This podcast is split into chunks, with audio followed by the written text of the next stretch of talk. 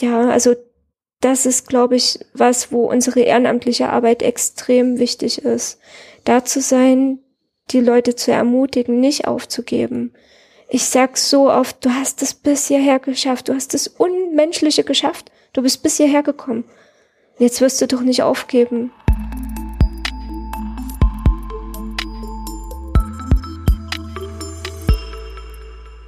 Ganz ungewohnt heute mal.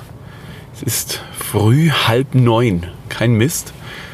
Und ich hole heute die Frau Gray vom Neustädter Bahnhof ab. Das ist ganz in der Nähe von der Dienststelle. Die ist eine ehrenamtliche Person in der Flüchtlingshilfe und Integrations, in, Integrationslotsin. Oh, es ist doch vielleicht zu früh. Und äh, schauen wir mal, ob ich sie hier finde. Herzlich willkommen zur 16. Folge der Malteserblicke, dem Podcast der Malteser aus den Diözesen Dresden, Meißen und Görlitz. Ich bin Michael Pietsch und in diesem Podcast treffe ich mich einmal im Monat mit Menschen, die in den verschiedenen Bereichen der Malteser arbeiten, um mit ihnen über ihren Alltag und ihre Erfahrungen zu sprechen. Über allem steht dabei die Frage, was ist das für ein Mensch, der es sich zur beruflichen Aufgabe gemacht hat, anderen Menschen nah zu sein. In dieser Folge erwartet mich Frau Gray, Sie ist Ehrenamtliche in der Flüchtlingshilfe in Leipzig. Nachdem wir uns dann nach einigen Minuten des Suchens auf dem Vorplatz des Neustädter Bahnhofs in Dresden gefunden haben, konnten wir uns gemeinsam in die Dienststelle begeben. Nicht schlimm, ja, der wäre noch im Bahnhof Guten gewesen. Morgen. Aber es war okay. Guten Morgen. Ist was völlig Neues für mich, so früh zu arbeiten, Das quasi tut für den sehr Podcast. leid. Nee, ach Quatsch, ich finde das völlig in Ordnung, weil jetzt wirkt es wie Arbeit quasi. So, nicht, und nicht immer so im kleinen Kämmerlein oder irgendwo dann zu sitzen und dann, ja, genau. Ich habe nach einer Filiale draußen gesucht und also ich habe gar nicht Noch, noch im Geguckt, Bahnhof. da drin ja, nicht. Ach, Quatsch, kein Problem. Dafür sind wir ja flexibel hier. Das Radio muss ich leider, leider auslassen, weil Ist klar. sonst, sonst gibt es Ärger im Zweifel. Äh, GEMA-Gebühr. genau. Und so ein Zeug. Das wollen wir natürlich nicht haben.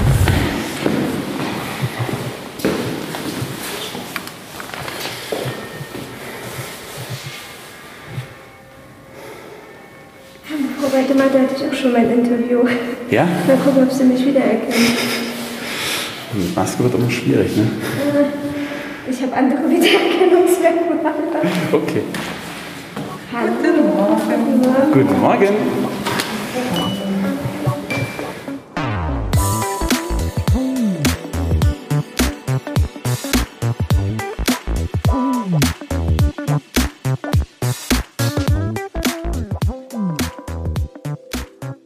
Frau Gray, wie geht's Ihnen? Mir geht's gut. Ähm, Ich habe zwar sehr bescheiden geschlafen aufgrund der Nachrichten gestern, aber ansonsten geht's mir gut. Die Sonne scheint und ich bin im schönen Dresden. Richtig, das schöne Dresden, das stimmt. Und die Sonne scheint, das ist wirklich, das ist, fehlte mir wirklich die ganze Zeit so ein bisschen. Das ist so, oh, es fehlt jetzt. War sonst immer alles so grau und grau und so richtig Winter war es ja auch nicht. Und ja, ich finde es schön, dass wir gleich mit dem Wetter wieder anfangen. Das ist, Ja, ich habe es tatsächlich so genossen, unterwegs die Sonne im Gesicht zu haben. Das, also ich glaube, das nehme ich noch ein paar Tage mit, das gute Gefühl. genau. Sie sind ja Integrationslotsin beziehungsweise Ehrenamtliche in der Flüchtlingshilfe. Ist das richtig so? Jein, ähm, Oh, ich mag okay. zwar das Wort Integrationslotsen auch total gern und benutze das auch noch heimlich, aber eigentlich heißen wir seit zwei Jahren nicht mehr so. Wir sind seit zwei Jahren ein richtiger Kerndienst ähm, im Integrationsdienst und Integrationslotsen hießen wir quasi früher, als das noch kein Kerndienst war. Aber also mit mir haben sie eine Verbündete. Ich mag das Wort auch sehr gern und benutze das auch heimlich weiter. Ja, ich finde das nämlich auch ganz schön. Es hat so ein bisschen wie, also ich will jetzt nicht gleich sagen Schülerlotse, aber man hat schon so ein bisschen äh, vom Wording her, dass man sich denkt, okay, da ist jemand, der hat Ahnung vom Thema und der weiß vor allem auch, wo es lang geht, ne? So ein genau. bisschen den Weg vor allem. Okay, wenn es jetzt kein Integrationslotse ist, was was wäre denn ein Integrationslotse oder was was beinhaltet denn quasi Ihr Dienst? Also ich beschreibe meine Arbeit ganz gerne so ein bisschen als Brückenbauerin. Also eine Brücke bauen zwischen denen, die neu ankommen und denen, die schon hier gewesen sind. Und ähm, das Lotsen, ja, es ist natürlich so ein bisschen hm, helfen, dabei den Weg zu finden, wo es lang geht. Aber die Leute, um die wir uns kümmern, die sind ja nicht unfähig. Also die wissen schon auch alleine, wie es funktioniert. Aber das muss man ganz klar sagen, es gibt so viele Steine im Weg und so viele verwirrende Dinge, verwirrende Regelungen. Schon auch oft Dinge, die bewusst durch politische Entscheidungen kompliziert gemacht werden und wo es einfach manchmal gut ist, wenn man jemanden an der Seite hat, der die Tricks und Kniffe kennt. Ja, so die, die liebe Bürokratie. Ich glaube, da hat genau. äh, so ein jeder seine, äh, genau. seine Problemchen, definitiv. Und ich sage so ganz gerne, ne, das kleine Volontier gehört zur Gruppe der Erklärbären. das kleine Volontier, also die Freiwilligen quasi. Genau. Ja. Äh, ja. Ähm, Sie sind ja Ehrenamtliche und wir haben ja auch äh, in Folge 7 mit dem Herrn Schumacher schon gesprochen über das Thema Flüchtlingshilfe so allgemein, aber Sie stecken ja noch mal ganz anders in dem Thema drin. Sie sind da ja, kommen ja aus einer, ich will jetzt nicht sagen aus einer anderen Ecke oder irgendwie sowas.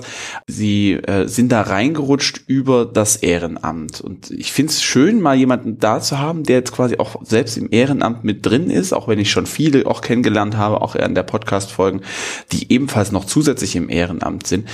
Wie sind Sie denn da hingekommen?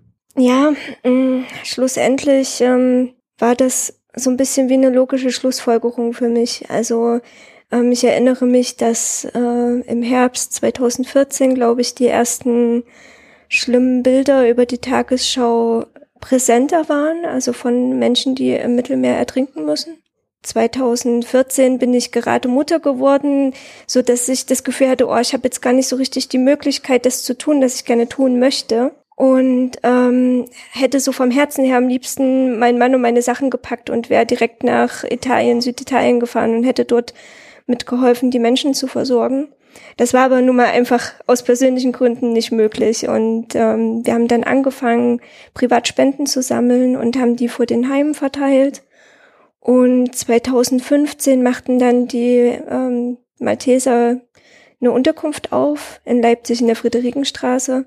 Dort haben wir auch davor Spenden verteilt. Und ähm, dann eröffneten die Malteser ja auch die große Erstaufnahmeeinrichtung in Dölzig. Wir sind in der Zeit privat auch in den Leipziger Westen gezogen und ich habe zu Dölzig eh eine Verbindung, weil meine Mutter dort wohnt. Und wir haben dann zunächst unsere Spenden dort abgegeben. Ich habe dort auch immer wieder gesagt, dass ich auch bereit wäre, die Spenden mitzusortieren und mitzuhelfen. Und dann begann die Zeit, wo also auch die Malteser dort eine Ehrenamtskoordinatorin hatten. Das war die Franziska Stürmer und die hat mich dann eingeladen zum Gespräch. Und da habe ich dann Ende 2015 meinen Ehrenamtsvertrag unterschrieben und habe dann zunächst angefangen, ähm, die Spenden mitzusortieren, die Kleiderkammer mitzuorganisieren und habe dann peu à peu Kontakt aufgebaut zu den Bewohnern. Von Dölzig, zu den Mitarbeitern von Dölzig und bin dann immer weiter reingerutscht, wenn man so will. ja, äh, äh, sieben Jahre sind das jetzt. Ist das richtig? 2015, 2020? Es sind schon fast sieben Jahre, ja. Wow. Also ich das weiß nicht, wann Sie im Monat angehört? Nee, ja, Dezember, Dezember, also sind jetzt sechs. Okay, sechs ja, Jahre. Ja gut, aber fast sieben. Wenn man das durchrechnet, ja. dann sind das sieben Jahre. So. ja, verflixt, das ist wirklich. ja, also im Prinzip quasi die ganze Zeit, während sie ihr erstes Kind bekommen haben, der hat sie ja dementsprechend auch die komplett die ganze Zeit sozusagen auch mitbegleitet, ne? Ja, und auch genau. so kennengelernt, dass sie Kontakt äh, mit Menschen äh, aus äh, Gebieten, wo es nicht so einfach ist, quasi kennen. Genau, also unser Kind ist von Anfang an auch mit dem Thema Flucht und Migration aufgewachsen und ähm, ja, gerade mit den Nachrichten gestern ähm, zur Ukraine müssen wir zu Hause wirklich extrem sensibel sein, weil unser Kind darauf sehr reagiert, weil er eben einfach die ganzen Geschichten, oder nicht die ganzen Geschichten, aber wir haben einfach auch Menschen begleitet, die mittlerweile unsere Freunde sind und ähm, unser bester Freund kommt aus Afghanistan. Unser Sohn hat das quasi alles miterlebt, die ganzen Sorgen und Ängste und ähm, wenn er jetzt hört, Krieg in Europa, dann ist es für ihn, glaube ich, schon sehr, sehr schlimm und ja. sehr bedrohlich. also kurz zur Einordnung, wir nehmen auf am 25.02. Das heißt, gestern war quasi der Einmarsch von Russland äh, in die Ukraine. Es ist auch bei mir präsent tatsächlich äh, auch, äh, auch die Überlegung, ne, kommt jetzt scheint auch eine neue Flüchtlingswelle zu kommen aus der Ukraine letzten Endes. Ähm, dass da jetzt ähm, wohl Krieg mitten in Europa drin ist, das ist äh, eine Sache, die uns, glaube ich, alle so ein bisschen zu denken gibt. Und das ist nicht schön, aber das ist ein anderes Thema. Genau, ja, es aber ist es, präsent, es aber es ist präsent. Es Genau. lässt einen nicht los. Sie haben ja gesagt, Sie kommen aus, sind im schönen Dresden. Wie hatten Sie gesagt? Wie war die? Delzig? Stelzig? Dölzig. Dölzig. Mhm. Sie kommen ja aber ursprünglich aus Leipzig. genau. Genau. Das äh, nur zur Einordnung, nicht, dass die Leute sagen, hä, Dresden, Dölzig sagt mir jetzt so nix. Mhm. Aber in Leipzig scheint die Sonne trotzdem so schön wie in Dresden, hoffentlich. Ich weiß noch nicht, aber ich sehe auch schon, da hinten sind so ein paar dunkle Wolken, aber die bleiben jetzt gefälligst mal da, bitte, wo sie sind. Genau, also die erste Aufnahmeeinrichtung liegt in Dölzig, das ist, also gehört äh, zu Schkeuditz, ist quasi am Rand von Leipzig ausgelagert. Das hatte auch der Herr Schumacher, denke ich, letzte Mal ganz gut erklärt, in einem Gewerbegebiet. Die Menschen sind weit ab vom Schuss, haben eigentlich im Prinzip nicht wirklich die Möglichkeit zur Teilhabe, insbesondere wenn sie gehbehindert sind. Ja. also die Busse sind über Land ticketpflichtig. Das ist ähm, eine Was- sehr problematische Situation für die Was Menschen. wahrscheinlich dort. recht finanziell wahrscheinlich auch mit ins Gewicht spielt, ne? Also so verschiedene Tarifzonen oder ähnliches. Naja, man überlege sich bei ungefähr 30 Euro Taschengeld pro Woche und einem Ticket, das 3,60 Euro kostet. Was dann quasi ja mehr als zehn Prozent von dem ist, was man da dann die Woche Mhm. hat, ne? Das ist natürlich auch nochmal die Frage. Was ist denn aber Ihr persönlicher Antrieb? Wenn Sie gesagt haben, 2014 wären Sie ja am liebsten sofort mit nach Italien gefahren, äh, wie, warum? Ja, ich denke, dass ähm, Europa und auch Deutschland schon global viel Einfluss genommen hat, auch auf die kritische Situation von Ländern im globalen Süden. Und ähm, ja, wir sind einfach auch ein postkolonialer Staat und wir haben unsere Verantwortung auch dafür zu tragen und immer nur Waffen liefern und dann aber den Menschen nicht helfen, wenn sie davor fliehen, das geht sich für mich nicht aus. Und ähm, es ist einfach, finde ich, meine, meine Pflicht als Mensch, anderen Menschen in Not zu helfen. Das, das steht für mich einfach gar nicht zur Debatte. Menschen, die auf der Flucht sind, denen hilft man. Fertig. das ist ganz einfach. Wie sieht denn so eine Hilfe aus? Also was machen Sie quasi? Was sind so Mhm. Ihre Aufgaben? Was sehen Sie als, als das an, wo Sie sagen, okay, dem Menschen muss geholfen werden? Mhm. Das Erste, womit es oft anfängt, ist einfach mal zuhören. Mhm. Einfach den Menschen die Möglichkeit geben, mal frei zu sprechen und auf Augenhöhe zuzuhören. Ich bin niemand, der irgendwas von den Leuten will. Ich will keine Unterschrift, keinen Stempel. Ich will verdiene kein Geld daran. Mir ist es im Prinzip, kann man sagen, egal, was vom Gegenüber kommt. Und mir ist es wichtig, den Menschen auf Augenhöhe zu begeben und mir einfach anzuhören, was die Leute zu erzählen haben. Und ähm, dann geht's natürlich weiter in eine aufklärerische Arbeit, also wie funktioniert das Asylsystem, wie sind die Zuständigkeiten. Es ist natürlich auch oft so, dass meine Kolleginnen und Kollegen im Hauptamt konfrontiert werden mit bestimmten Beschwerden, die aber nun mal bei den Maltesern auch an der falschen Adresse sind. Ne? Also wenn es um so Fragen mh, geht, äh, warum bin ich hier untergebracht in einem Gewerbegebiet und nicht in der Innenstadt, dann sind das natürlich Fragen, die sind absolut gerechtfertigt und das verstehen alle Angestellten.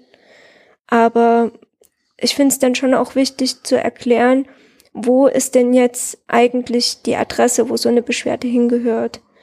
Und ähm, ja, das ist, glaube ich, schon ein großer Teil, ganz klar ähm, zu erklären, wie das Asylsystem funktioniert, wo die Zuständigkeiten liegen, also was ist Sache der Landesdirektion, was ist Sache von der zentralen Ausländerbehörde und was ist tatsächlich Malteser Sache.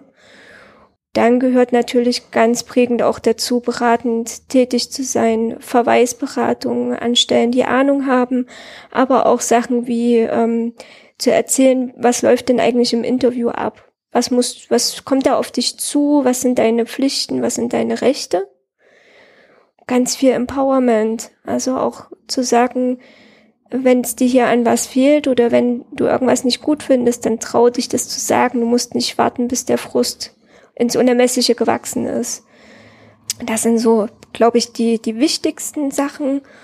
Und was auch Teil unserer Arbeit oder zumindest meiner Arbeit ist, ist so ein bisschen als Puffer zu reagieren, wenn ich Menschen begleite auf Amtswegen Ah ja, ähm, das ist vielleicht auch noch ein Punkt, der mit dazugehört, ne? Ähm, Vernetzungsarbeit. Ja, genau, das wäre tatsächlich mein nächster Punkt. Die Frage gewesen, Sie haben viel mit Ämtern zu tun, aber wer ist denn da, wer ist denn da noch? Also mit wem vernetzen Sie sich, mit wem stehen Sie da im Kontakt? Wenn mhm. Sie sagen, das ist jetzt auch ein Kerndienst, haben Sie ja auch Kollegen und Kolleginnen, mit denen Sie quasi jeden Tag im Austausch sind. Aber was ist denn da vielleicht noch darüber hinaus?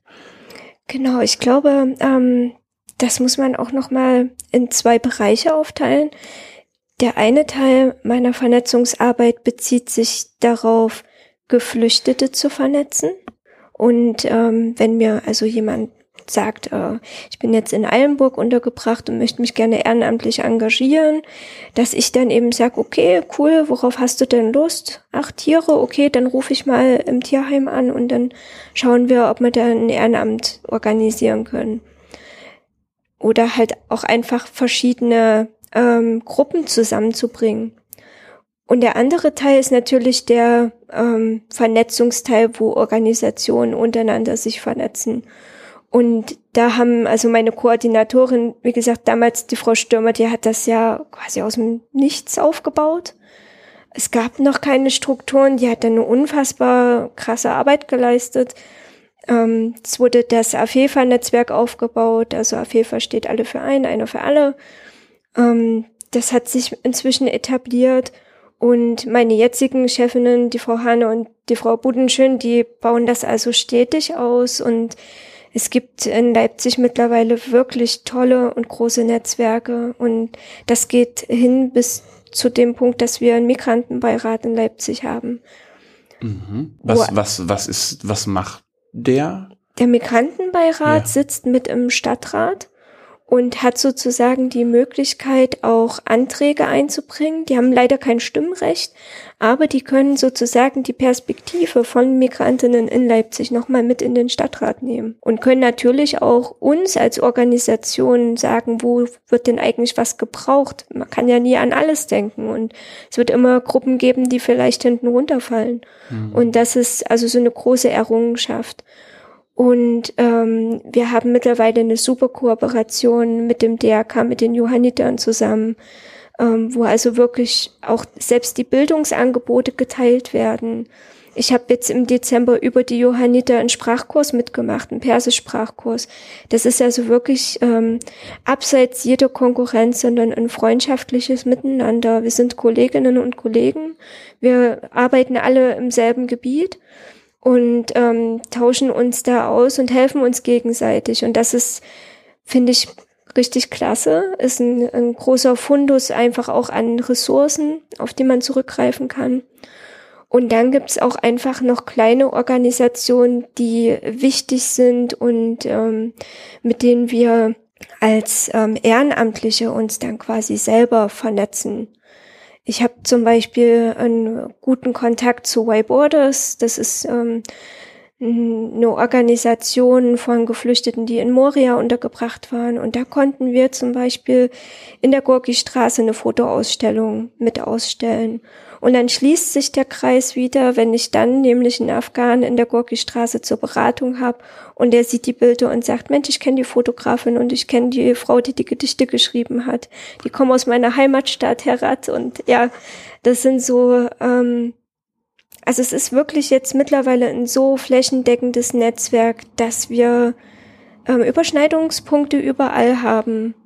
Dass der Sächsische Flüchtlingsrat ist oder Saida e.V. Es gibt die Seebrücke, so viele Dinge. Ähm, manche arbeiten mit uns direkt zusammen, anderes sind Sachen, wo wir einfach die Geflüchteten, die selber interessiert sind und ehrenamtlich tätig sein wollen, hinverweisen können und sagen können, ja, guck mal da, ähm, engagier dich doch bei Afghans at Risk oder bei Seebrücke Leipzig oder oder, oder. Ja, ich merke schon, viele. da gibt's, ja, eben, da gibt's sehr viele äh, Sachen, wo man sagen kann, na Mensch, äh, da wird auf jeden Fall viel, viel geholfen.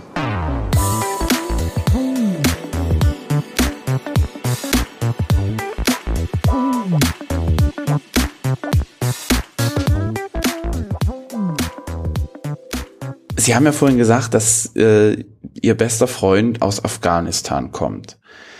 Wie hat sich das denn entwickelt? Ich habe, ähm, ich denke, das muss 2016 gewesen sein, in der Kleiderkammer gearbeitet in Dölzig. Und es waren zu der Zeit wahnsinnig viele Bewohnerinnen da und es war ein sehr, sehr großer Bedarf an den Spenden und ich habe das alleine nicht geschafft, das alles äh, in der vorgegebenen Zeit auszuteilen. Ähm, so dass ich dann begonnen habe, ähm, mithilfe der ähm, Standortleitung auch die Bewohner mit einzubeziehen in die Arbeit. Und ähm, ja, mein Freund Hamid, der war selber noch so verstört von dem, was ihm passiert ist, dass er auch äh, viel Kontakt gesucht hat. Er hat sich einfach selber immer wieder Kontakte gesucht, um zu sprechen, um nicht allein zu sein mit seinen Gedanken. Und wir haben dann zusammen in der Kleiderkammer gearbeitet. Dann, ähm, ja, habe ich schon gemerkt, so mein Mann und ich, wir finden den sympathisch und er findet uns sympathisch. Dann sind wir zusammen auch mal abends weggegangen. Er war mit uns auf seinem ersten Punkkonzert. Das war für ihn wahrscheinlich auch ein großes Erlebnis. Bei welcher Band? Oh, ich kann mich nicht mehr dran erinnern. Das okay. war irgendeine so eine Spartenband aus Leipzigs Süden. okay. Mhm. Genau. Und ähm, ja, und das, ähm, er hat dann ähm, Transfer bekommen nach Leipzig, also wurde Kommunal Leipzig zugeteilt. Da war natürlich die Freude ganz, ganz groß. Und ähm, hatten ja, Sie da Einfluss drauf? Nein. Nein, nein, okay. nein. Das, also das entscheidet die Landesdirektion Sachsen. Und ähm, ja, aber für uns war es eine große Freude, denn mittlerweile hat auch meine Familie ihn so lieb gewonnen, meine Uroma. Er hat dann später auch meine Uroma, als sie im Sterben lag, nochmal besucht und war auch auf der Beerdigung mit dabei. Und wir haben ihn halt auch natürlich begleitet. Es kam dann sein Negativbescheid, wie bei gefühlt allen Afghaninnen und Afghanen. Also das BAMF war der Meinung, der Mensch ist nicht schutzbedürftig. Da war natürlich großes emotionales Drama. Wir haben dann kurzerhand unseren Esstisch zum Tischtennistisch umgebaut und haben versucht, ihn abzulenken mit ein bisschen Jux und Dollerei. Sind dann gemeinsam zu einem guten Fachanwalt gefahren und ähm, haben dann zum Glück vor Gericht auch einen subsidiären Schutz bekommen. Mittlerweile arbeitet er selber in der Flüchtlingsunterkunft als Betreuer. Und, subsidiären Schutz, was bedeutet das? Naja, das ist, ähm, wenn man sich das Asylsystem als Pyramide vorstellt, sozusagen der mittlere Schutzstatus. Also den äh, Subschutz, den bekommen mittlerweile auch ähm, die Menschen aus Syrien. Früher haben sie den Flüchtlingseigenschaften bekommen. Der Unterschied ist, ähm, dass der Subschutz erstmal limitiert ist und so ein bisschen dahinter steht, wenn dein Land dann sicher ist, dann kann es ja wieder zurückgehen. Also das bedeutet dieser Sub subsidielle Schutz. Okay. Genau, genau. Nur zur Einordnung, weil ja. das ist ehrlich gesagt ein Wort, was ich so noch gar nicht gehört habe um ehrlich zu sein. Okay, ja. aber jetzt arbeitet er quasi in, selbst in der Flüchtlingsunterkunft als Berater. Genau, genau, als Sozialbetreuer und er spricht sehr, sehr viele Sprachen, auch äh, Hindi und Urdu. Und ja, ich glaube, er ist sehr, sehr gut ausgelastet durch seine Sprachkenntnisse. Das, das glaube ich auch, ja. So Kulturdolmetscher, so wie ich es kenne, ist das, äh, die sind auch sehr ähm, ich glaube, sehr begehrt und sehr ausgelastet, was das angeht. Mhm. Einfach um diese Sprach, um dieser Sprachbarriere, was wir ja vorhin auch hatten, diese Sprachbarriere letzten Endes zu umgehen und es wenigstens ein bisschen einfacher sozusagen zu machen. Genau. Er ist auch einfach so ein cooler Typ und für alles und jeden so offen, dass da natürlich doppelt und dreifach an ihm gezogen wird.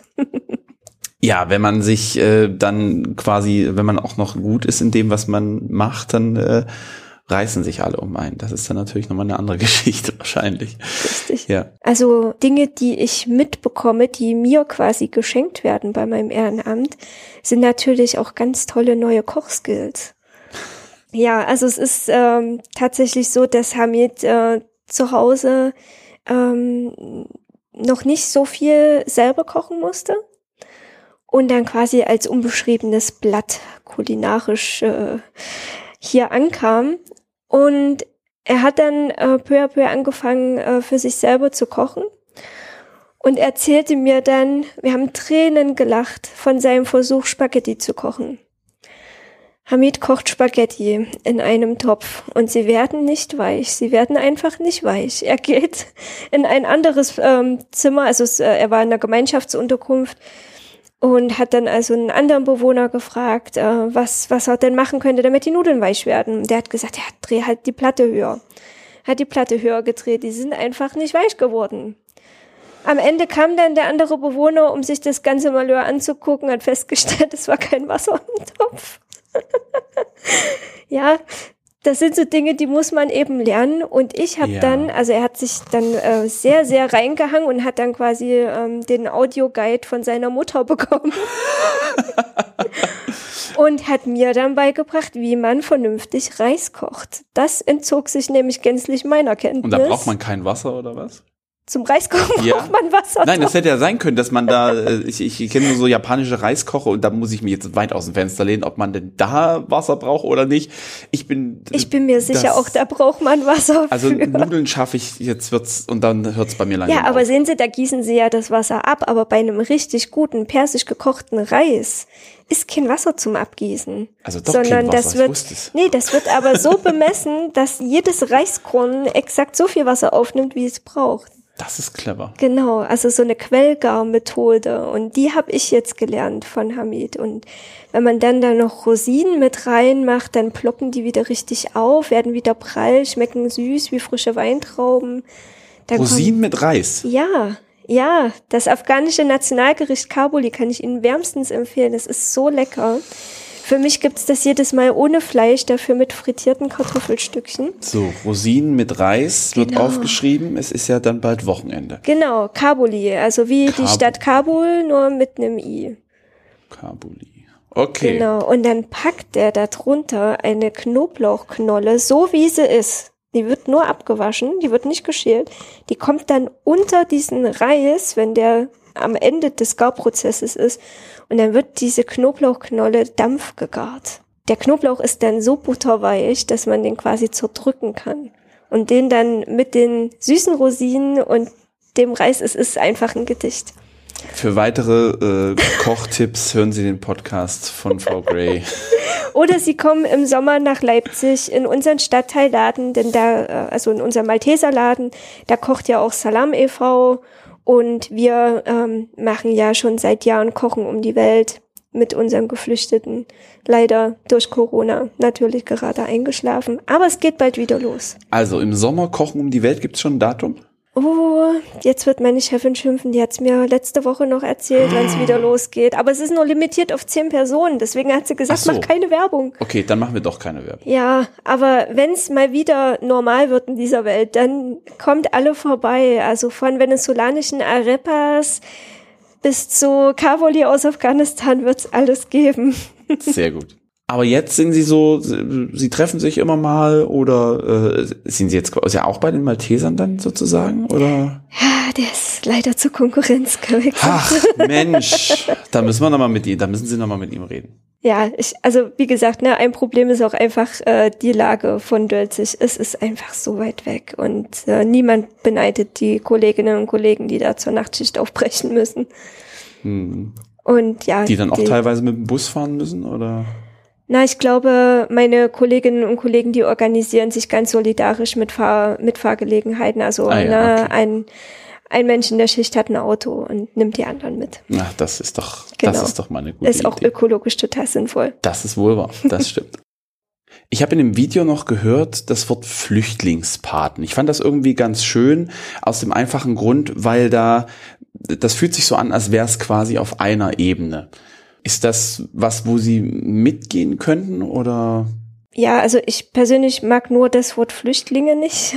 Okay. Ne? Äh, Ich bevorzuge das Wort Geflüchtete, aber die Patenschaften sind was ganz Tolles. Also das muss man wirklich sagen. Und da haben wir auch aus dem Ehrenamt durchaus äh, Leute aus dem älteren Semester, die sich dann eben wirklich auf eine Familie konzentrieren und die von A bis Z begleiten und das sehr, sehr erfolgreich.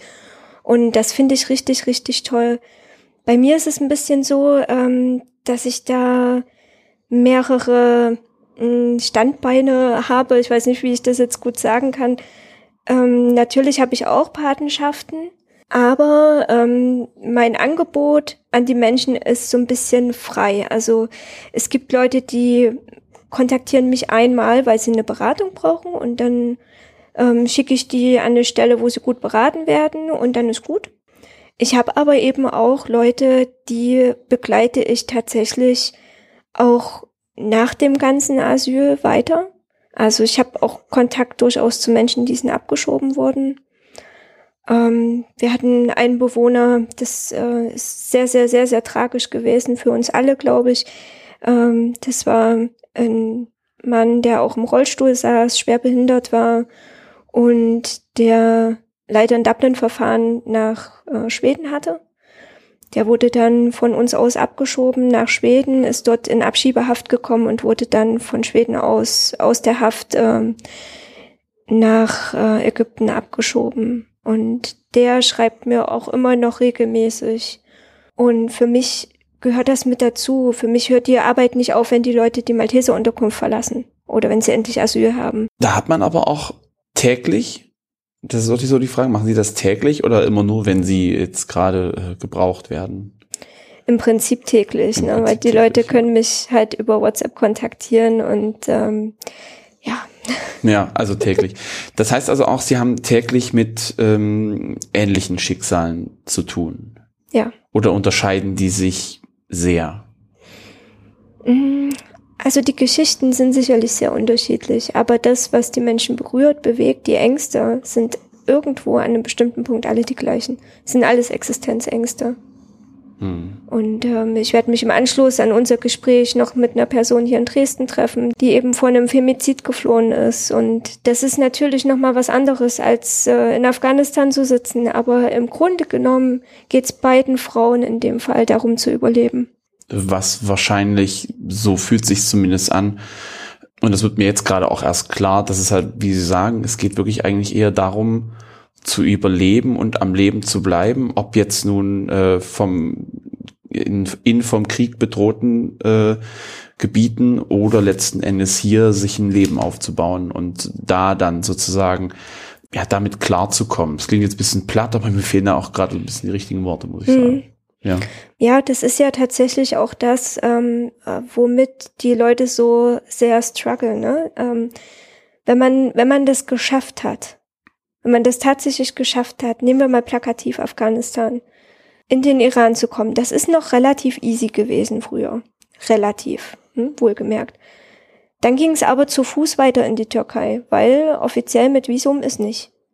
Wenn man das geschafft hat und es dann geschafft hat, bis an die griechische Grenze zu kommen und dann nach Griechenland gekommen ist, dann ist man eigentlich, hat man schon mehr gemacht, als die meisten in ihrem Leben jemals machen müssen.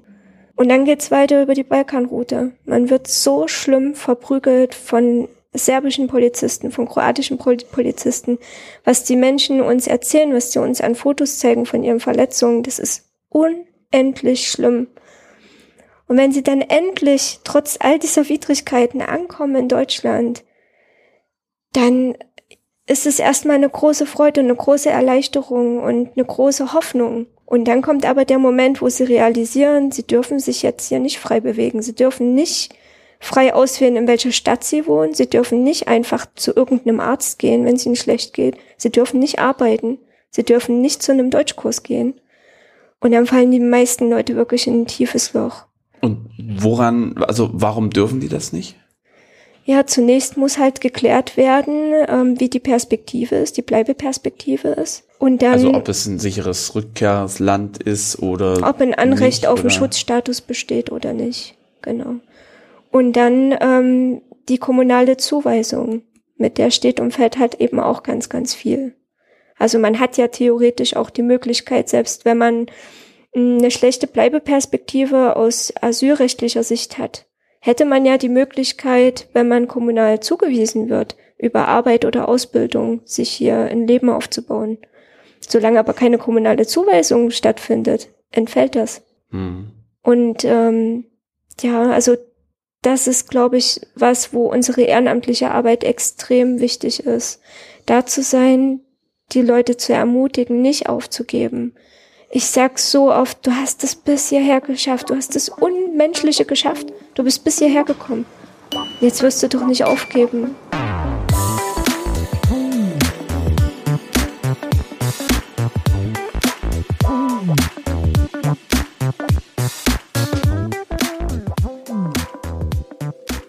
Was, was haben Sie denn vielleicht gelernt oder vielleicht auch studiert? Dass Sie da quasi den Menschen helfen können? Oder ist das einfach eine, eine, eine gegebene emotionale Intelligenz? Naja, also ich würde sagen, dadurch, dass ich selber von Geburt an schwer behindert bin und viel, viel Zeit mit Leid verbracht habe, nicht nur mit meinem eigenen, sondern auch dem mit anderen. An meiner Schule sind durchaus auch Kinder verstorben an ihrer Krankheit. Da hat man, denke ich, schon auch noch mal vielleicht ein Stück weit mehr Demut im Herzen, als das jemand vielleicht hat, der nie Probleme hatte. Und ähm, für mich war es sehr, sehr früh klar, dass ich was Soziales machen will und dass ich soziale Arbeit studieren will. Und ich habe dann nach meinem Abschluss an der Körperbehindertenschule mein, ähm, mein Fachabitur gemacht, direkt im Bereich soziale Arbeit und habe da schon in der Bahnhofsmission gearbeitet. Also bei dem Fachabitur ähm, splittet sich die 11. Klasse 50-50 in praktische Arbeit und ähm, theoretische Arbeit. Und bei der praktischen Arbeit habe ich also quasi meinen Einstieg in der Bahnhofsmission gefunden. Und da war Teil der Arbeit eben auch die Begleitung von Spätaussiedlern. Das war sozusagen mein erster grober Kontakt zum Thema Migration. Was, was bedeutet das? Also einmal der Begriff Bahnhofsmission, das hört man immer mal, was mhm. man da genau drunter sich vorstellt. Und ähm, Spätaussiedler höre ich jetzt auch, also habe ich auch schon mal gehört, kann es mhm. aber nie zuordnen. Ja, also die Bahnhofsmission, ökumenische Bahnhofsmission ist, ähm, denke ich, deutschlandweit vertreten an großen Bahnhöfen von der Diakonie. Ähm, das ist zum einen ein Schutzraum für Menschen ohne Obdach, die also reinkommen können, Tee trinken können, auch eine Beratung finden. Ähm, zum anderen auch Bahnsteigdienste, also sprich ähm, sehbehinderte Menschen begleiten vom Gleis 2 zum Gleis 14, wenn sie das erste Mal auf dem Bahnhof sind. Ähm, Menschen mit Beeinträchtigungen oder im fortgeschrittenen Alter mit dem Gepäck zu helfen.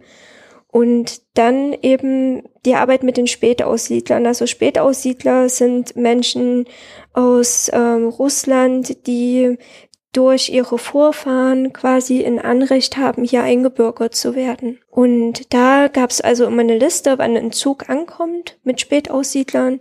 Und die haben wir dann vom Zug abgeholt und in eine Unterkunft gebracht, wo also quasi wie heute eine Flüchtlingsunterkunft, nur eben speziell für Spätaussiedler, bis dann der ganze Papierkram durch war und dann konnten die im Prinzip auch äh, sich auf dem Wohnungsmarkt und Arbeitsmarkt selber weiter betonen. Und dann waren Sie quasi, haben Sie das Fachabitur gemacht und wie ging es dann weiter? Dann habe ich äh, soziale Arbeit angefangen zu studieren. Äh, leider ist meine Körperbehinderung so rasant schlechter geworden, dass ich eine schwere Wirbelsäulenoperation gebraucht habe. Die ist leider in die Hose gegangen. Ich bin mit einer halbseitigen Lähmung aufgewacht. Ähm, da wurde dann nochmal operiert und musste dann recht schnell Rente beantragen. Habt ihr auch bekommen, bin jetzt sozusagen äh, voll erwerbsgemindert, gehe irgendwann in die Altersrente über.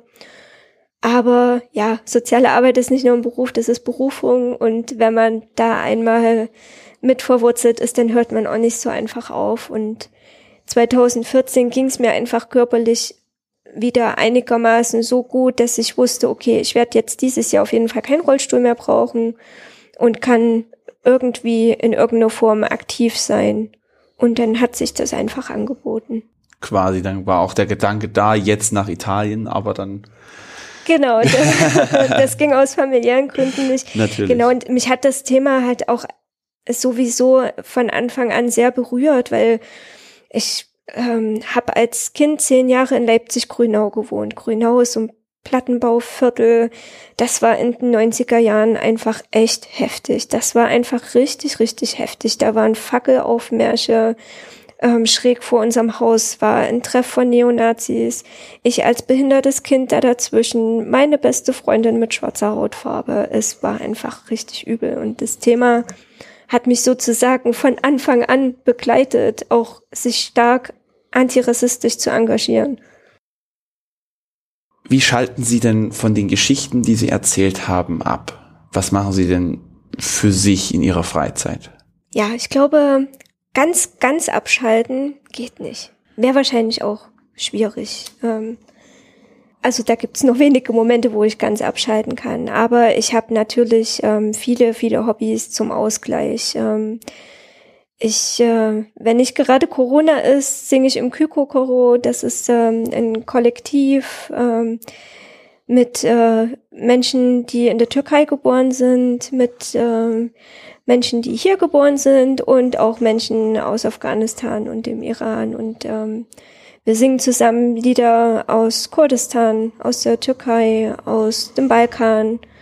Und ähm, das ist äh, ja, ein schöner Ausgleich. Also Musik generell ist für mich ein absoluter Ausgleich. Ich spiele Gitarre, ich spiele Ukulele und das, das brauche ich einfach ganz, ganz oft. Und da kann ich auch tatsächlich richtig ähm, mal aufhören nachzudenken. Also da bin ich wirklich in der Musik drin und dann interessiert mich in dem Moment auch nichts anderes. Ähm, ich habe seit letzten Jahren Garten.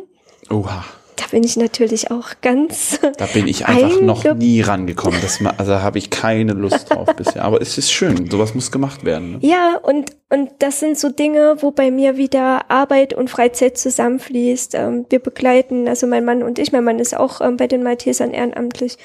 Wir begleiten einen ganz wundervollen jungen ähm, Mann aus dem Libanon und der ähm, ist schwer traumatisiert, ist Feuerwehrmann, hat bei der Hafenexplosion mehrere Tage ohne Pause gearbeitet, hat sehr, sehr schlimme Dinge gesehen. Und ähm, der war also letztes Jahr besonders in einer psychisch extrem schwierigen Verfassung. Der hat wirklich furchtbar gelitten. Und ähm, der wurde in eine Gemeinschaftsunterkunft verteilt im Leipziger Westen, wo auch unser Garten ist. Und den haben wir uns immer mit dazu geholt, haben gesagt, komm, entspann dich einfach, setz dich in die Sonne, genieß es einfach hier zu sein. Und ähm, der hatte aber Tatendrang tatsächlich. Der hat dann angefangen. der wollte tun, ja. Der wollte tun. Der hat dann angefangen, ähm, mit mir eine alte Eibe in Form zu schneiden, äh, Bäume rauszureißen, die da nicht hingehören. also ähm, das ist sowas, wo, wo meine Arbeit zwar trotzdem natürlich auch noch Arbeit ist, aber wo es so ein bisschen befreit ist von all diesen bösen Geschichten dahinter. Mein Mann und ich, wir wandern auch sehr, sehr gerne und wir haben früher auch ganz begeisterte Wanderausflüge mit Geflüchteten aus Dölzig gemacht. Leider wird äh, das nicht mehr gefördert. Wir kriegen die Fahrtkosten leider nicht mehr bezahlt für die Wanderausflüge aber die Erinnerung lebt. Wir haben wundervolle Ausflüge aufs Schloss nach Torgau gehabt, ins Elbsandsteingebirge gehabt. Mein Mann ist auf dem Brocken hochgelaufen mit Geflüchteten. Das war schön. Also da war ich nicht dabei, das war mir zu heavy, aber es ist eine wundervolle Geschichte, denn es waren Menschen dabei, die noch nie vorher Schnee gesehen haben. Und die mhm. präpariert waren, als ginge es den Himalaya hinauf. so, Achtung, da gibt's Schnee, jetzt wird's richtig kalt. Aber das sind auch genau. Erfahrungen, die muss man halt auch erstmal machen. Ne? Ja, und es ist, es ist so schön, weil man lernt ja so gegenseitig. Also ich persönlich habe bei den Ausflügen auch immer meine eigene Heimat neu kennengelernt, Dinge nochmal ganz anders gesehen, als ich das vorher getan hätte. Ne? Wenn man einmal Fremden seine eigene Heimat, sein eigenes Umfeld zeigt, dann entdeckt man Dinge, die hat man früher nie gesehen. Mhm. Und ähm, das ist also sehr, sehr schön und ja, ich hoffe, ich hoffe nach wie vor ganz arg, dass uns diese Ausflüge irgendwann wieder finanziert werden. Denn es ist wirklich so, dass mir Geflüchtete heute noch Bilder schicken vom Turm des Schlosses Hartenfels in Torgau und immer noch daran zurückerinnern und mir sagen, wie viel Kraft ihnen das gegeben hat. Und ja, also das war einfach richtig schön für alle. Man merkt richtig, ja. sie blühen da auf. Das braucht man mal wieder. Ja, ja, weil das war einfach nur gut. Das war einfach mhm. nur gut. Da war nichts Schlimmes dran. Genau. Und für mich selber gehe ich auch noch segeln. Das ist auch noch sowas, wo man sich einfach konzentrieren muss und keinen Space im Kopf hat, um noch an irgendwelche Probleme zu denken. Wo kann man dann in Leipzig segeln? Doch, da gibt's ganz viele Seen. Ne? Ja, Leipziger ah. Neuseeland. Ja, bin, bin ich leider komplett raus, die Ecke. Tut mir leid. Ja, ich segle tatsächlich auf äh, einem der kleinsten Seen von Leipzig, der aber gleichzeitig auch einer der anspruchsvollsten ist, weil es sehr viele drehende Winde gibt. okay. Wieder anderes Thema. Wobei äh, Thema Segeln, keine Ahnung, ich weiß nur, es ist teuer und man muss da echt ein bisschen. Das ist gar nicht. Ist Wenn man beim richtigen Verein ist. Ah, okay. Wir okay. sind beim Verein der Leipziger Verkehrsbetriebe. Das ist gar nicht teuer. Okay, nein, das geht. Aber ob man das hier in Dresden hat, müssen wir mal bei der DVB anrufen, ob die, ob die sowas auch vermieten. Ich habe da so ein bisschen meine Bedenken.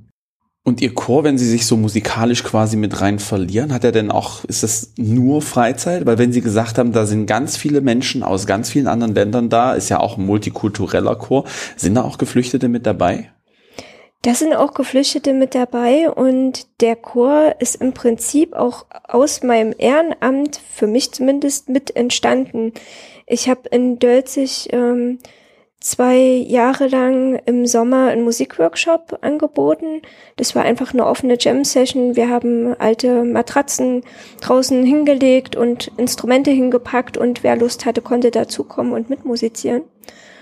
Und da ist was ganz Wundervolles passiert. Es gab einen Geflüchteten aus Armenien, der ganz toll E-Gitarre gespielt hat und mit dem konnte ich mich aber gar nicht verständigen, weil ich kein Armenisch spreche und er kein Deutsch und das war alles ganz kompliziert und der gab mir immer mit Händen und Füßen zu verstehen, dass er gerne die E-Gitarre haben will. Nur war ich natürlich noch ein bisschen angefressen, dachte mir so, oh komm schon, wir sind hier draußen im Freien, wie soll ich denn jetzt die E-Gitarre hierher holen? Naja, aber Malteser, weil ihr erzählt, wir haben es natürlich trotzdem irgendwie organisiert, den Verstärker rauszustellen und die E-Gitarre runterzuholen. Und dann hat er gespielt. Und dann kam dazu eine Frau aus der Türkei und hat auch Gitarre gespielt. Und dann haben die beiden auf einmal zusammen wundervoll musiziert und gesungen und gespielt. Und das war, also das fand ich sehr, sehr bewegend. Ne? Ich habe äh, Freunde aus Armenien und fand das, also das ist schon, die, diese Wunde vom Genozid an den Armeniern ist immer noch aktuell. Man mag es nicht glauben aus deutscher Sicht, aber es ist immer noch aktuell. Und daher wusste ich, oh, jetzt hier eine Türkin und eine Armenier, uh, mal gucken, ob das gut geht, wenn die mitkriegen, woher sie jeweils kommen. aber im Endeffekt hat es ganz wunderbar funktioniert und dann ähm, hat sich also mehr und mehr rauskristallisiert, dass diese Frau aus der Türkei eine unfassbar tolle Stimme hat. Und dann sang die so Lieder mit ihrem Mann und ich dachte, die Lieder kenne ich. Warum kenne ich die Lieder? Und habe zu Hause recherchiert und habe fest, hab festgestellt, dass sie Mitglied einer Band ist, die ich äußerst gerne höre. Eine sehr, sehr berühmte Band aus der Türkei. Und ähm, ja, also Oppositionelle in der Türkei. Und die Musik gilt so ein bisschen auch als äh, Widerstand gegen den türkischen Faschismus. Und ich habe hab das gar nicht glauben können, dass ich da auf einmal diese berühmte Musikerin vor mir habe, die ich privat so gerne höre. Und die haben zum Glück auch ähm, eine Verteilung in meine Nähe bekommen. Ich möchte jetzt keine Details sagen, um die Person nicht zu gefährden. Aber genau, und wir, da ist eben auch eine Freundschaft draus entstanden. Und ähm, die hat dann den Chor aufgebaut. Und ähm, mein Hamid aus Afghanistan ist auch Mitglied in Na, dem Chor. das, das ist ja das Mindeste wahrscheinlich. Ja, natürlich. Klar, ach schön. Ja, wenn die Musik mal wieder äh, zusammen zusammenführt letzten Endes, ne, das ist, glaube ich, auch so ein Punkt. Musik und Fußball. Total. Habe ich, wir hab haben ich ja zumindest im Gefühl. Das ist so, dass das, was immer sehr viel Fall. verbindet. Genau. Wir haben ja in Leipzig auch die Klänge der Hoffnung, die auch äh, mit dem Verein Interaction ganz viel mit Geflüchteten gemacht haben. Und äh, beim Fußball ist es natürlich auch so. Und ich glaube, der Dölziger Fußballverein ist mittlerweile richtig froh, dass da Geflüchtete einfach so vorbeigekommen sind, denn die konnten tatsächlich aufsteigen. Ach, na, so. Natürlich, na, klar, dann, da freut man sich auf jeden Fall. Aber ich merke, man braucht auch ein bisschen geschichtliches Hintergrundwissen bei bestimmten, äh, bei bestimmten Sachen. Ne? Wenn Sie mir jetzt gesagt hätten, äh, hätten jemand aus der Türkei und jemand aus Armenien machen zusammen Musik und da muss man ein bisschen vorsichtig sein, hätte ich gesagt, hä, warum? Was ist Armenien? Nee, nee, nee, nicht was ist Armenien, sondern was ist denn da vorgefallen, Ja. dass, dass man da irgendwie hätte vielleicht vorsichtig sein müssen. Ich denke, dass ähm, zumindest Sensibilität ganz wichtig ist. Also wenn man, man sollte es tunlichst vermeiden, irgendwelche ähm, komischen Aussagen zu treffen, einfach mal so. Weil das halt im Zweifelsfall einfach richtig blöde enden kann. Und gerade die Türkei auch als äh, sehr komplizierter, sehr komplexer Staat. Da gibt's so viele ethnische Gruppen, ähm, da sollte man auch echt vorsichtig sein mit irgendwelchen Aussagen Mhm. über die Regierung oder über Minderheiten in der Türkei. Hm. Also entweder man kennt sich richtig gut aus und kann mitreden oder man hält sich eher im Hintergrund. Das ist dann wahrscheinlich eher mein Part. Ich habe halt da was zumindest nur das, was man in den Medien letzten Endes hört. Und ich glaube, dass es äh, damit so gefährlichem Halbwissen zu agieren ist, das glaube ich. Ne? Man muss halt sensibel sein für das, was ihr, was er aber auch schon am Anfang gesagt hat, man muss halt den Leuten letzten Endes auch zuhören.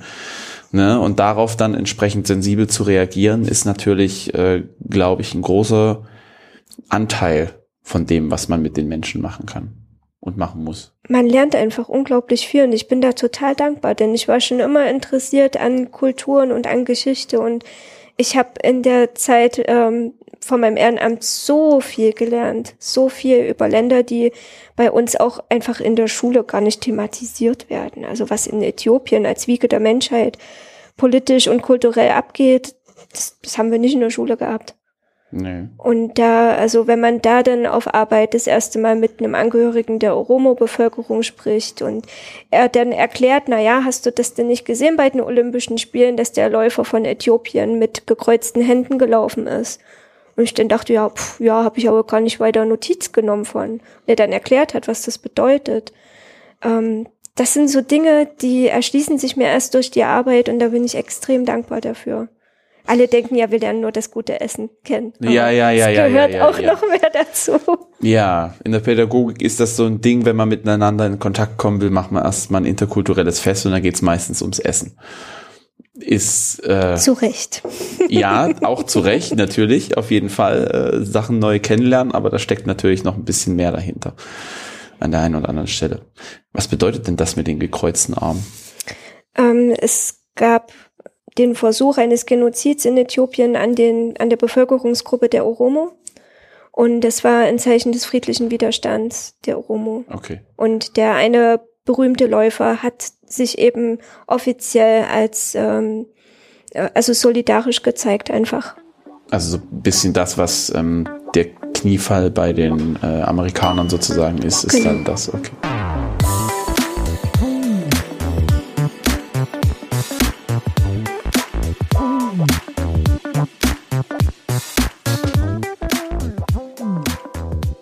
Also ich sehe, wie sie brennen für den Beruf und das finde ich super. Na? Allerdings, wenn ich das jetzt auf mich persönlich ummünze, ich finde es auch wichtig, mit den Menschen umzugehen, wie Jesus es letzten Endes getan hätte. Das ist so mein persönliches Credo. Und da ist mir ja die Hautfarbe egal, da ist mir ja wurscht, wo die herkommen oder irgendwas und so weiter. Ich bin dem gegenüber einfach nett und freundlich, so wie ich es von den anderen auch mir gegenüber letzten Endes erwarte. Ja klar. Aber diese, dieses Hintergrundwissen und dieses, diese kleinen Nuancen, das ist so schwierig irgendwie. Also ich kann mich da und muss auch zugeben, teilweise einfach, weil ich es aus zeitlichen Gründen nicht kann, möchte mich da auch gar nicht immer und überall reinfitzen, Muss man ja auch weil nicht. ich glaube, da werde ich ja, ja.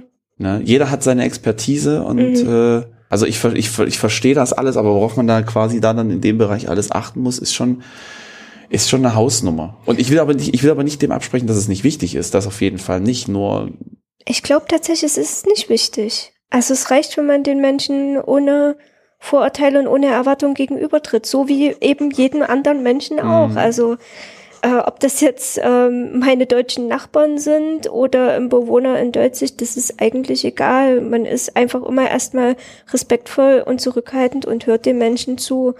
Und ähm, ich glaube, das Hintergrundwissen ist einfach on top und weil ich einfach ein Nerd bei sowas bin. Ich, ich bin quasi ein Kulturnerd.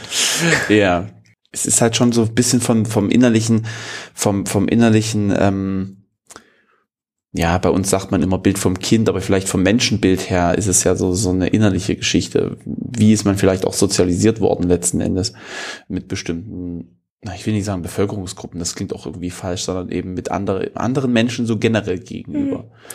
Ich glaube, was wichtig ist, ist, sich seiner eigenen Klassenposition bewusst zu sein. Die der anderen muss mir eigentlich gar nicht so bewusst sein. Ich muss nicht jedes Detail und jede Geschichte hinter dem Menschen kennen, aber meine eigene Klassenposition, die sollte mir bewusst sein.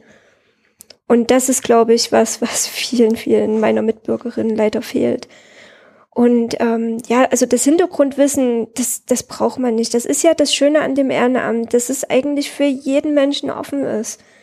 Also egal, ob man 70 oder 17 ist, egal, ob man geflüchtet ist oder hier geboren ist, das, dieses Ehrenamt hat einfach für jeden und jede was dabei. Und das ist, das ist so, das, das ist das, was ich so daran liebe. Also wir haben die, diese krasse Vielfalt. Das ist meine Entscheidung, ob ich einen Fahrradwerkstatt-Workshop äh, mache oder ob ich die Leute aufs Amt begleite. Niemand muss, aber jeder kann.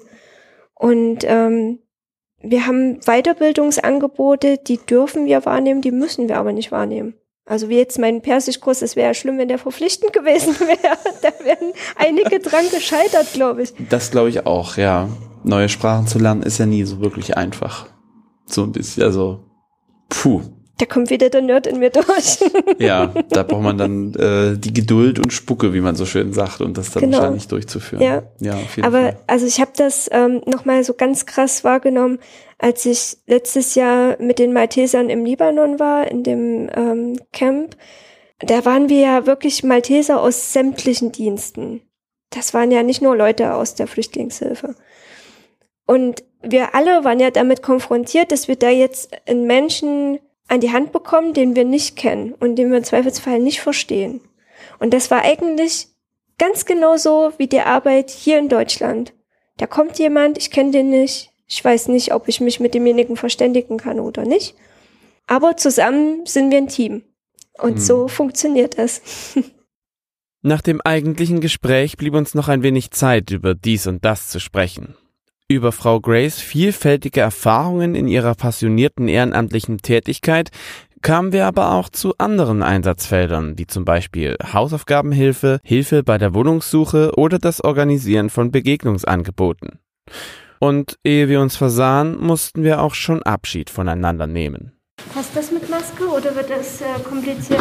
Nö, gar nicht. Ich war, als ich im, ähm, äh, bei, den, bei der Feuerwache war, äh, Nee, das ist Toilette Herren. Ich fahr Nee, wir müssen nicht auf die Toilette jetzt, aber wir müssen raus. Ist das? Hier ist der Ausgang. Aber das ist jedes Mal das Gleiche. Nee, also. Äh, genau. Nee, als ich ähm, äh, bei der Rettungsdienststelle war, da haben wir auch die ganze Zeit Maske getragen. Und äh, es ist nicht aufgefallen dann im Nachhinein. Das fand ich ganz angenehm, ja. Genau. Und äh, Sie haben jetzt quasi auch noch mal kurz was vor. Genau, ich treffe jetzt direkt noch eine Klientin hier in Dresden. Dann ähm, spare ich mir jetzt für diese Woche eine extra Fahrt hierher. Ja, perfekt. Quasi alles in einem Aufwasch. Genau, ja, also ich bin, glaube ich, wahrscheinlich in Leipzig die Ehrenamtliche mit den höchsten Fahrtkosten. Von daher versuche ich schon, das immer so zu bündeln, dass ich das möglichst ähm, alles zusammen abarbeite, was in einer Ecke liegt. Perfekt.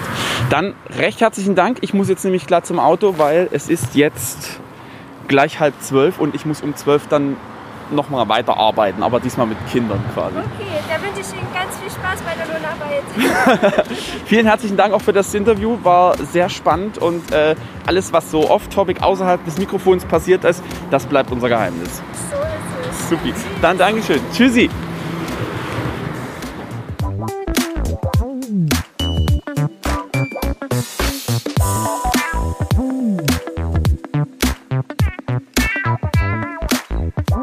Das war die 16. Folge der Malteser Blicke. Wer möchte, darf zu dieser Folge sehr gern Feedback hinterlassen. Entweder direkt oder über eine Bewertung bei Apple Podcast. Wer uns weiterhin unterstützen möchte, teilt die Folge in den sozialen Medien wie Twitter, Facebook oder Instagram. Informationen zu allen bisher erschienenen Folgen sind unter www.malteser-dresden.de zu finden oder überall dort, wo es Podcasts gibt. Ich bin Michael Pietsch und ich freue mich schon auf die nächste Folge. Bis dahin, ciao.